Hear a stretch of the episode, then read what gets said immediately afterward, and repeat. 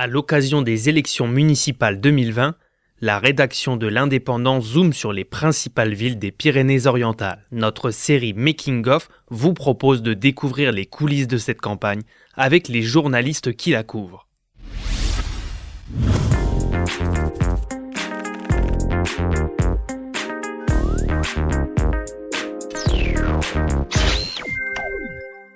Alors aujourd'hui, nous sommes avec Julien Marion, journaliste à la rédaction locale de Perpignan. Bonjour Julien. Bonjour. Julien, tu couvres le scrutin des municipales à Perpignan, un scrutin qui a été mis entre parenthèses pour faire face à la pandémie du Covid-19. Et Perpignan fait partie des, villes qui doivent procéder à un second tour. Est-ce que tu peux nous dresser un petit état des lieux après euh, ce premier tour à Perpignan? Quels étaient les résultats? Et est-ce qu'il y a eu des surprises? Alors, peut tirer euh, trois enseignements euh, du premier tour à Perpignan qui s'est tenu le, 15 mars. Euh, tout d'abord que Louis Alliot, avec plus de 35% des voix, poursuit son une assise qui est déjà assez ancienne dans, dans la ville. Et on voit bien qu'il élargit d'élection en élection son, socle électoral bien au-delà de celui historiquement présent à Perpignan en faveur du Rassemblement national, mais euh, là, il arrive à dépasser euh, d'élection en élection c'est euh, les scores que peuvent faire euh, le Rassemblement national lors des élections nationales. Donc, dans une commune de plus de 100 000 habitants en France, c'est une situation inédite mhm. à l'échelle à l'échelle nationale. et donc, le, le, le, le deuxième enseignement, c'est que le maire LR sortant, contrairement à beaucoup de maires euh, dans les communes des Pyrénées-Orientales et, de France, euh, et, en difficulté.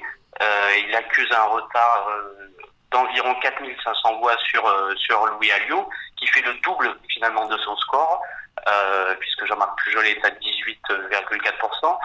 Euh, cet écart de voix est très important entre le premier et le deuxième. C'est trois fois plus important qu'il y a six ans, où, où les deux mêmes personnes étaient arrivées en tête. Ouais et, donc c'est voilà, c'est vraiment quelque chose de particulier euh, à l'échelle à l'échelle de la France, mais voilà, ça, ça c'était quelque chose qui était plus ou moins attendu euh, et, qu'on avait vu poindre dans les enquêtes, euh, dans les différentes enquêtes d'opinion, euh, y avait euh, énormément d'offres politiques à droite avec plusieurs candidats et en sachant ce que j'ai dit précédemment, c'est que Louis Alliot déjà chasse sur ces terres de la droite.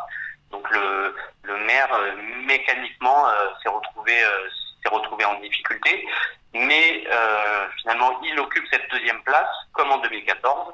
en revanche, voilà le dernier enseignement que qu'on peut dresser, c'est que le niveau global des autres listes est, assez est assez faible. La gauche dans son ensemble a du mal à dépasser euh, les 25%. Le candidat de la République en marche est, est, est, en difficulté avec 13,17% des voix. Euh, et donc ça euh, fixe assez bien la situation voilà, au, soir de, au soir du 15 mars. Donc on a quatre candidats qui peuvent se maintenir au second tour. Julien, est-ce qu'ils seront tous sur la ligne de départ le 28 juin prochain? Alors, deuxième tour qui, qui, doit donc se tenir le 28 juin, euh, trois mois après le, premier tour, euh, puisque la crise sanitaire a interrompu le, processus électoral. Euh, on devrait euh, avoir soit deux candidats, soit trois candidats euh, en liste pour ce deuxième tour. on le saura très vite puisque le, dépôt des candidatures débutera vendredi pour se clore mardi. Euh, donc on connaîtra vendredi euh, et au plus tard ce week-end le casting qu'il y aura euh, pour ce pour ce second tour. Il y a deux grandes hypothèses qui qui apparaissent, que deux candidats s'affrontent comme en 2014, à savoir Louis Alliot et Jean-Marc Pujol. On voit très bien que la, la liste arrivée en quatrième position, celle de Romain Gros, qui peut se maintenir, hein, oui cette, voilà, ne devrait pas, euh, ne devrait pas euh, poursuivre, poursuivre l'aventure. Euh, pour deux raisons principales, c'est qu'ils sont socle électoral et ses réserves de voix pour le second tour sont, sont très incertaines.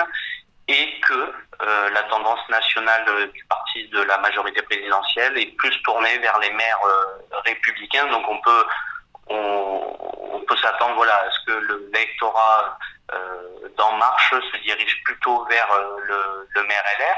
En revanche, il y a une il y a, cette euh, cette hypothèse d'une troisième voie et d'une candidature portée par euh, la candidate écologiste euh, Agnès Angevine. Elle est arrivée en troisième position avec à peu près 14%, c'est à 14,5% des voix. Elle aussi, elle peut avoir des difficultés à avoir des réserves de voix, mais elle a reçu des appels du pied de, plusieurs autres listes et cette hypothèse est plausible aujourd'hui, euh, à savoir euh, donc là euh, que l'on ait trois candidats en lice, le député Louis Alliot, le maire sortant Jean-Marc Pujol et la vice-présidente de la région qui est Agnès Angeli. Alors très bien Julien, est-ce que tu penses qu'on peut s'attendre aussi à des alliances pour ce prochain tour de scrutin? Alors elles sont, elles sont envisageables, même si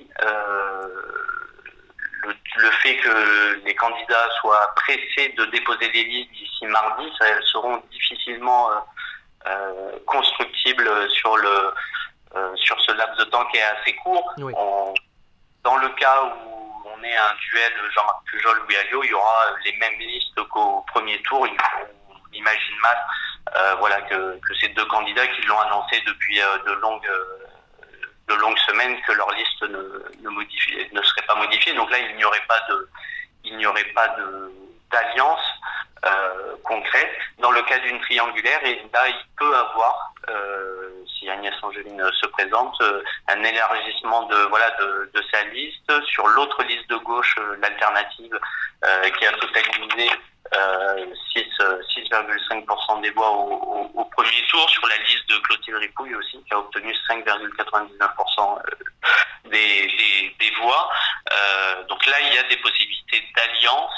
Euh, Est-ce que euh, la liste de, de Romain Gros, qu'on a dit en difficulté, est pas en mesure finalement de, de, de se Est-ce qu'elle sera tentée d'aller fusionner vers, vers la liste d'Agnès Angevine Là aussi, c'est peu probable. Euh, étant donné voilà ce peu de temps qu'il aurait accordé et, euh, et les difficultés euh, à l'échelle nationale, régionale et, locale des relations entre entre Europe Écologie et, et, la gauche dans son ensemble et le parti euh, de la majorité présidentielle des marcheurs. Alors Julien, si tu veux bien, on va terminer par la participation des Perpignanais au vote. Quelles seraient les, les conséquences d'une forte abstention pour, pour ce scrutin? Alors le, déjà, le premier tour, il a été euh, historiquement bas en termes de participation. C'est vrai. Euh, alors c'est évidemment lié à la crise, euh, à la crise sanitaire, euh, puisqu'elle a atteint, voilà, c'est ça, 60%. dans certains quartiers de la ville, notamment, on le voit, on l'a très bien vu dans les quartiers prioritaires, dans les quartiers euh, plutôt en difficulté, on a vu euh, euh, une abstention encore plus forte, même si elle est vraiment diffuse sur l'ensemble de sur l'ensemble de la ville. Hein. Donc ce, cette abstention forte euh, donne finalement les vrais réservoirs de voix euh, pour les pour les différents candidats. Mmh. Euh, maintenant, il faut nuancer tout cela puisque à la fois la crise sanitaire est toujours présente, la crainte du virus euh, chez les électeurs peut toujours euh, être assez marquée fin juin et donc favoriser l'abstention à nouveau. sans oublier voilà qu'il y aura entre 4 à 6 listes qui ne seront pas présentes au second tour, au second tour et traditionnellement ces, électeurs participent à, la hausse de, l'abstention. Euh, dernière variable qu'il faut compter, c'est que euh, on a aussi des gens euh, qui participent qu'au deuxième tour des élections assez régulièrement, et, donc on a euh, finalement un calibrage sur, on peut estimer à 50, entre 50 et 55 de, de la part de l'abstention. et donc on sera sur des niveaux importants, mais